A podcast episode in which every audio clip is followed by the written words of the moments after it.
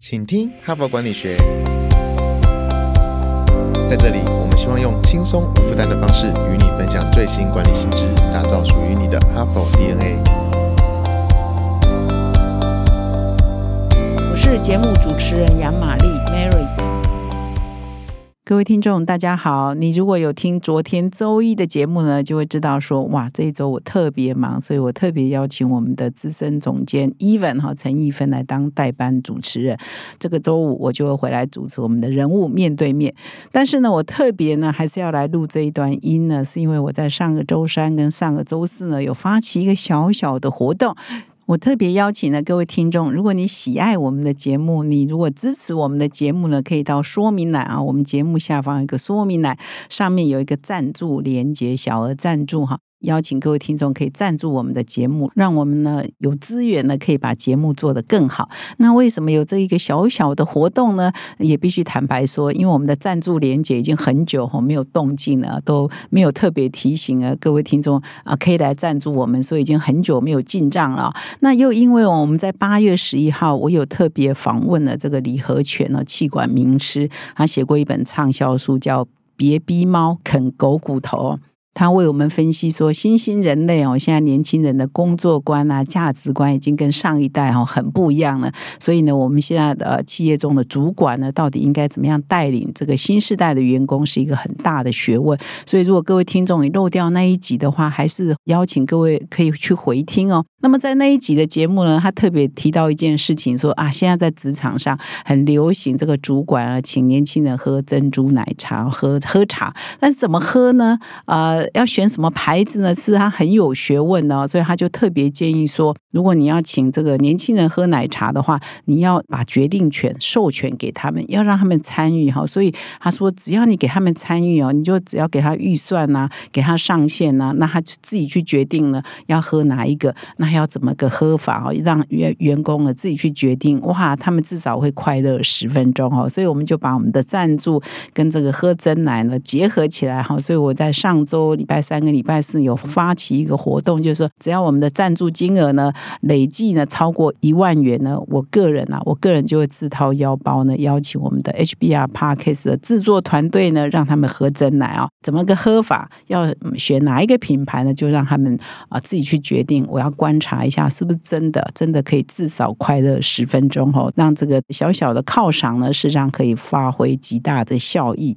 那上个礼拜三呢，这个活动呢，礼拜四呢，哎，真的激起了一点点小火花哈，所以开始哈，我们已经沉寂已久的这个赞助的账号，终于又动起来了哈。那很多这个啊，我们的听众啊，就说哇，有真奶真好啊，预祝我们的 Parkes 制作团队都可以喝到真奶啊，可以有至少快乐十分钟哦。那当然也有一些听众呢，特别呃写信鼓励我们说啊，我们节目很好，他每天通勤呢都一定要听。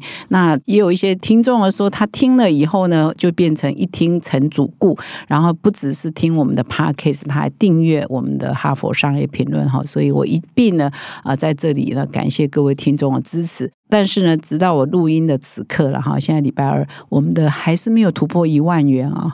所以呢，只要突破一万元，我就会请他们喝真奶。我希望呢啊，这一周呢，可以至少突破。第一个一万或第二个一万呢，让我们的同事至少可以喝到两次真奶哈。那接下来就会由我们的代班主持人 Even 上场来分享这一周的轻松读的内容。谢谢大家好，我是节目代班主持人，今天还是我哈佛商业评论全球繁体中文版行销总监 Even。呃，这个星期哈巴的主题是让老板。或者是主管做你想做的决定。这一次啊，我们把向上管理这个议题聚焦在关系。昨天是第一集，所以我们请出了两个在管理学界超级重量级的学者——约翰贾巴洛跟约翰科特。根据他们的研究，部署和主管之间就是存在一种相互依赖的关系哦。既然都讲到相互依赖，那这边伊文抛出一个比较敏感的问题哦：在部署和主管之间，到底是？谁比较依赖谁？在你一边思考的时候啊，我来分享一个小故事。应该很多人都听过伊隆马斯克，呃，就是创办特斯拉、SpaceX，然后跟收购 Twitter 的这个呃钢铁人的化身哦。有趣的是啊，马斯克其实也曾经有过一个万能秘书哦，叫做布朗。布朗的工作范围啊，包罗万象，他平常要整合各。单位的资讯，然后协助马斯克做决策，还要管理各种 PR，也就是公共关系。毕竟马斯克从来就不是一个低调的企业家，然后还要准备马斯克的三餐，打理他的穿着，安排约会，还要跟小孩相处的时间等等等。其实这根本就是兼任管家了，是不是很像电影里面的小辣椒啊？但是他们没有谈恋爱。啊，我不知道。所以呢，布朗小姐这样熬了十二年，基本上没有休假的生活。终于啊，她鼓起勇气跟马斯克提出加薪。这个时候，如果是你，你会怎么做？从工作的角度，这个取代成本太高了；人情上，因为毕竟这个人从创业的阶段就不离不弃的陪你吞玻璃，于公于私，多少也加一下吧。可惜。马斯克不是你，也不是我。他先让布朗小姐休息了两个星期，然后自己尝试接手这些工作。前几天的确很混乱，但乱久了，哎，他也就习惯喽。所以马斯克的结论是他发现自己其实不需要布朗小姐，然后就把人家辞遣了。先不论马斯克这个人的人格特质，也不论这件事情的对与错，实际上。事实上，在管理学的研究中，部署对上司的依赖的确高过于上司对于部署的依赖。你可能会觉得马斯克很冷血，但是从另外一个角度，布朗小姐是不是也高估了自己？部署的行动或选择。会受制于上司的决定，就算是非常良好的关系，也没有办法避免这种状况。所以今天就要来谈谈彼此依赖却又彼此限制的关系。其实这可以再细分成为八种类型，如同上一集的建议。伊文，请大家先站在部署同仁的立场。到了节目最后，我一样会补充如何从管理者的角度来采取行动。话不多说，我们马上进入主题吧。首先。我们延续刚刚谈到的依赖关系，再挖掘深一点来做思考哦。其实很多部署是会有这个意识的，他知道他必须仰赖主管的支持和资源，但是有些人却会因此感到挫折，甚至有愤怒的情绪。我们来举一个从哈佛文章来的真实案例哦，有一个在零售业非常资深的经理人，我们暂时称呼他阿汤哥好了。阿汤哥被总公司征召升任执行副总，那可能哦。可能到两到三年之后，他可以接任总裁。所以阿汤哥啊，他是一个在公司十五年资历，几乎把时间都花在全国各地设立新事业部的这个人才哦。等于他的人生是跟着公司发展新市场的脚步在走的。所以当他回到总公司的时候，其实有很多第一线的经验想要带回来。但是他发现现任的总裁行事风格比较独裁，所以一下子。非常不习惯，阿汤哥就想说：“哎，我先忍耐看看好了。”最后他发现，总裁其实根本没有想要退休的意思。哎，那这样我到底还要熬多久？想一想，算了。然后阿汤哥就辞职了。真的很可惜，就差这么一步。阿汤哥过去的努力，让他即将走到职业巅峰的时候放弃了，而这间历史悠久的零售企业也瞬间失去了最佳的接班人。这个个案就是一个双输的结局。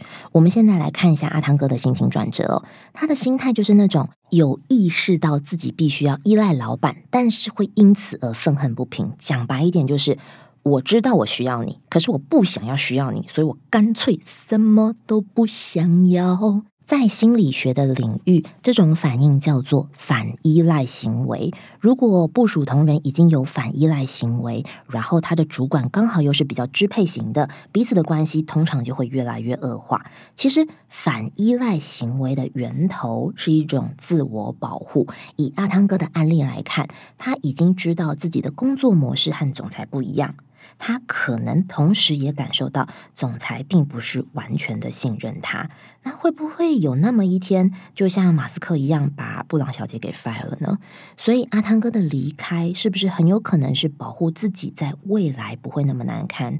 讲到这边，可能又有听众心里 OS 说：“哎，那个总裁也要检讨吧，他可以不要那么专制，就不会把阿汤哥逼走啦。”好的。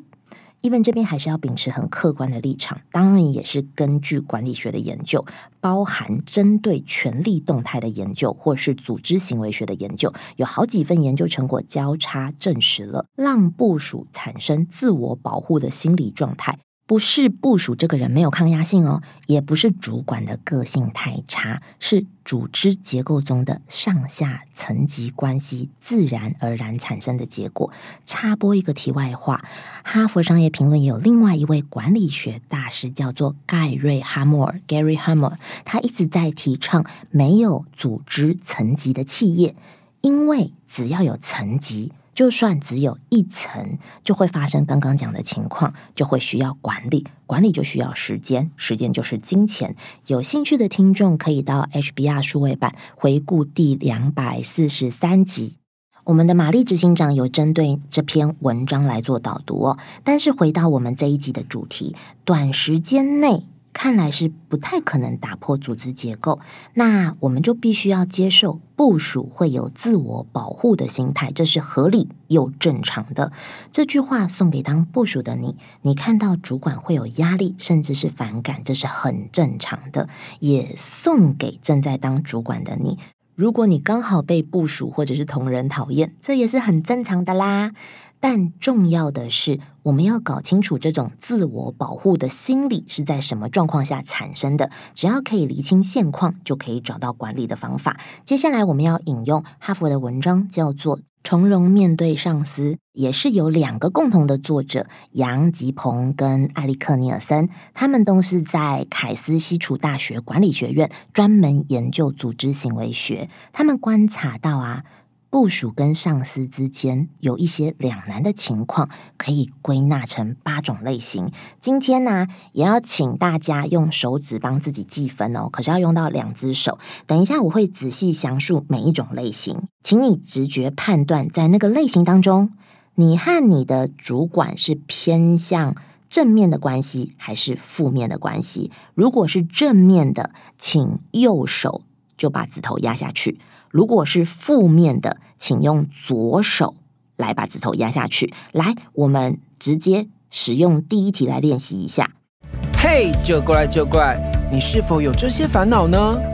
教育训练总是成效不彰，线上学习平台使用率开高走低，录播课程无法满足实际需求。现在这些问题，HBR 帮你通通解决。哈佛商业评论企业学习方案。我们采用数位与实体的混成式训练，集结百年来全球千位大师的知识精华，打造每天十到十五分钟的零碎式学习，以工作者为中心的企业读书会，大大提升同仁们的学习效率。赶快点击说明栏链接，交给我们，一起让知识落地，成为企业人才的能力与即战力。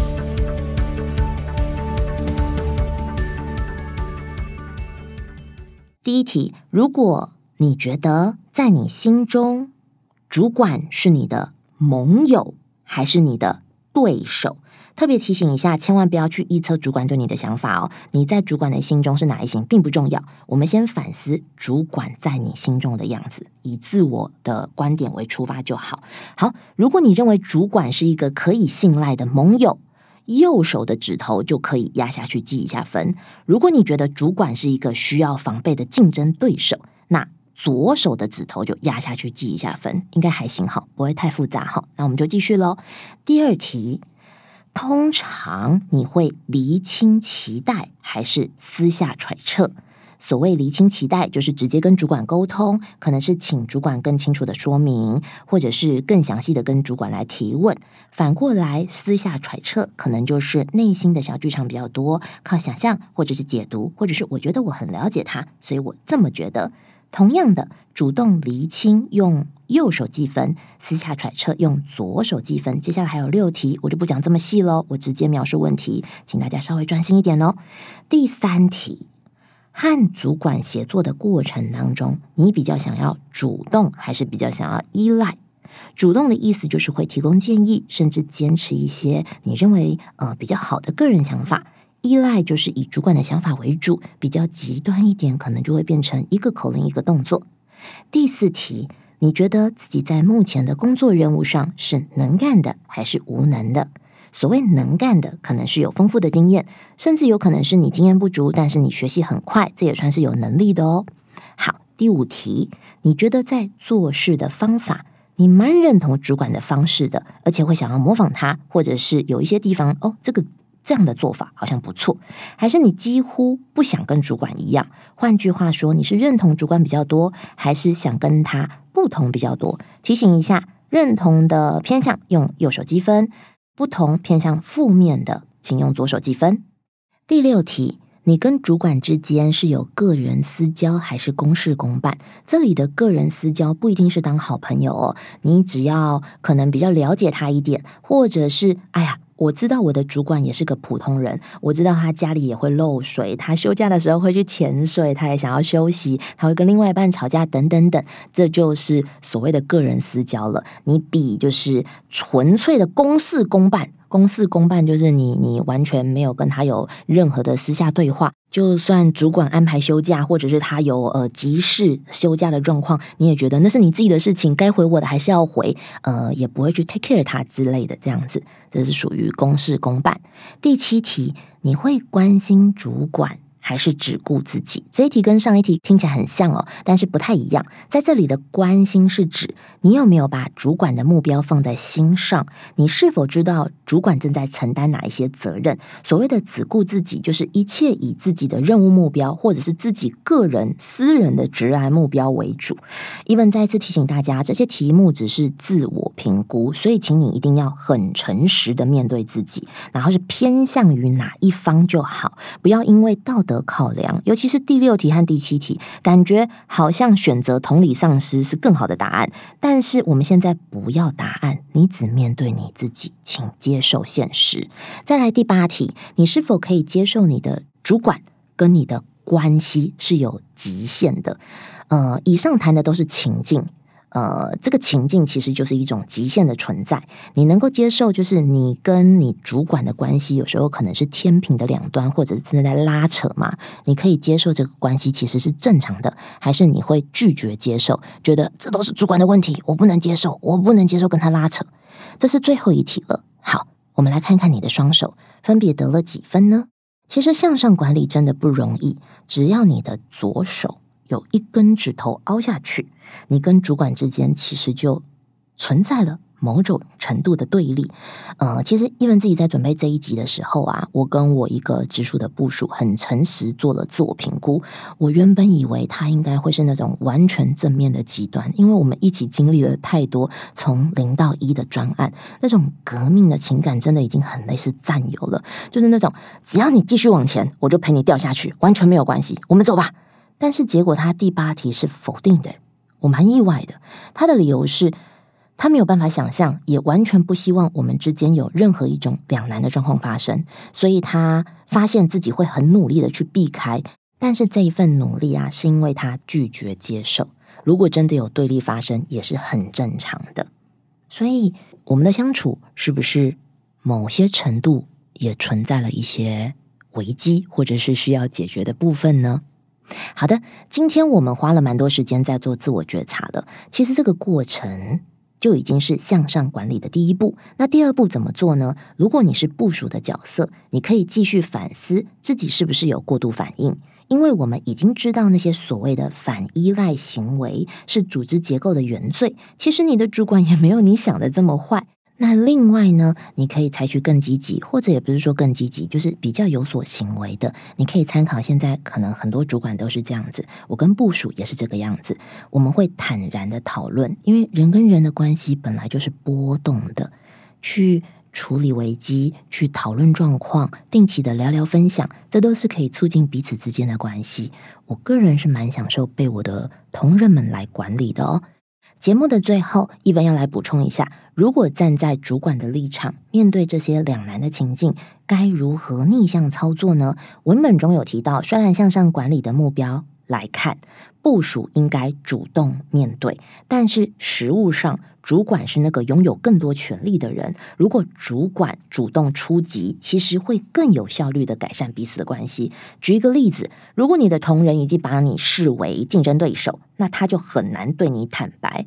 如果你的同仁已经习惯单方面接受你的指令，那他可能已经长期压抑自己来配合你，你根本不知道他真正的实力在哪里。所以，基本上每个主管还是要常常反省自己哦。就算你真的没有那个意思，你的行为都有可能引发部署的自我保护。把这一点放在心上。如果察觉到同仁有任何不对劲，可以尝试主动跟对方聊一聊。昨天和今天我们聚焦都围绕在关系上哦。从关系的本质到关系的类型，明天我们要开始进入关系的情境。如果上司真的太固执、耳朵很硬、思想僵化等等等，可以如何在良好的关系基础上去影响他，争取到他的认同跟支持？